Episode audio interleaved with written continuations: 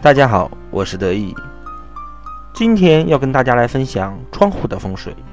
窗户在普遍意义上来说，是使室内空气流通，保证居住者的健康。但是在风水的意义上来说，窗户跟大门是一样的，是住宅吸纳旺气的入口。住宅通过窗户来实现与外界的交换。因为现在大门前很少有宽阔的明堂，因此窗户就成了纳气的最重要的一个通道。我们都知道，风水是以吸纳天气、地气为主的。如果是商铺、公司，还要包括人气。而现在的高层很难吸收到地气，所以屋子最大的气口窗就成了纳气的最重要的一个位置。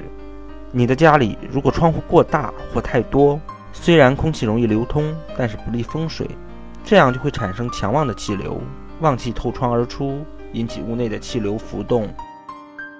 家人容易产生紧张、烦躁的情绪，对健康也是不利的，而且会有损财运。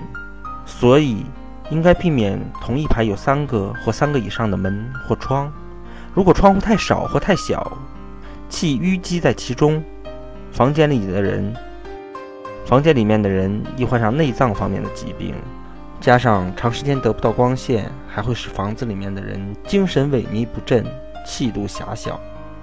其实门与窗的关系就好像父母与子女的口，门就像父母的口，窗则是子女的口，所以门必须要比窗显眼，否则子女就会有反叛性。而门与窗的数量也会关系到家庭是否和谐。如果一个窗户已经够用，那么三个窗户肯定会导致家庭因争执而不和。窗户过多，依计子女之间相互批评争吵；窗子太大。也会发生因子女不听父母话而导致的家庭矛盾，所以大窗户应该分成细格或者装单块玻璃为吉。我的一个朋友跟我聊天的时候说，他家争吵特别多，两个女儿整天叽叽喳喳，对他们夫妻的管束也是十分反叛。我就问他是不是家里的窗子特别大，比门显眼得多？他回答说，他家南面是一大排的落地窗子，白天采光特别的好，但。但也会导致房子十分闷热，在家里有一种焦躁不安的感觉。我就建议他把窗子加两排百叶，用百叶遮挡住窗子的一部分，以缓解家庭矛盾的这个问题。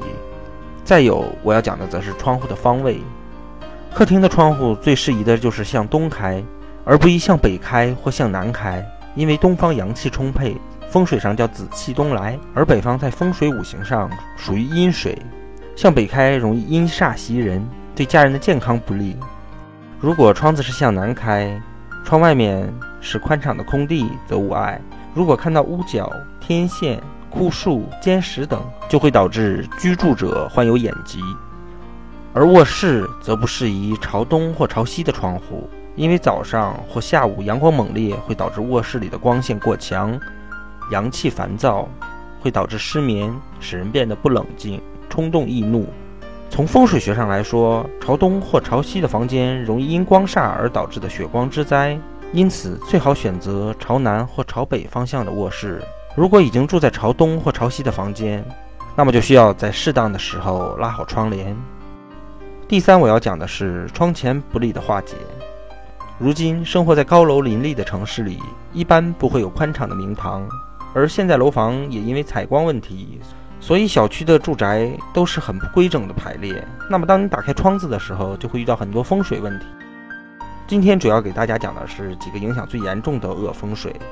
首先，如果是住宅的窗户对着前方两个楼之间的空隙，这样主住宅容易招惹血光之灾。化解方法是可以在窗口悬挂一面小的凸镜，或者用窗帘遮挡，同时同时减少开窗的次数。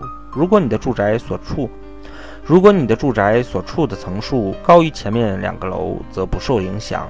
其次是在你的窗子前方有尖角形的物体，容易引来血光之灾。如果窗户上有玻璃反光照射，或者窗外有灯柱电塔，则对居住者的健康不利，或引起火灾。化解方法则是在窗外挂一柄小剑，对着犯煞的方向即可化解。如果你的窗户对着医院、殡仪馆、墓地、庙宇，警察局、监狱、垃圾场、色情场所等，那么对居住者的财运、事业、健康、情绪都是很不利的。化解方法是找一个生长成熟的葫芦挂在窗外，记得一定要打开葫芦的盖子来吸纳怨煞，最后来回答一个听友朋友的问题，他问的是门和树要距离多远才不会有影响？这个要根据你的楼宇高度来计算，它是你楼宇高度的二分之一。如果你的楼是二十米，那么十米之内的门就会受到影响。得意说风水，今天就说到这里。如果有什么风水问题，都可以在评论下进行提问，得意会在第一时间给你解答。也可以添加得意的微信二八八二五八八来咨询。再见。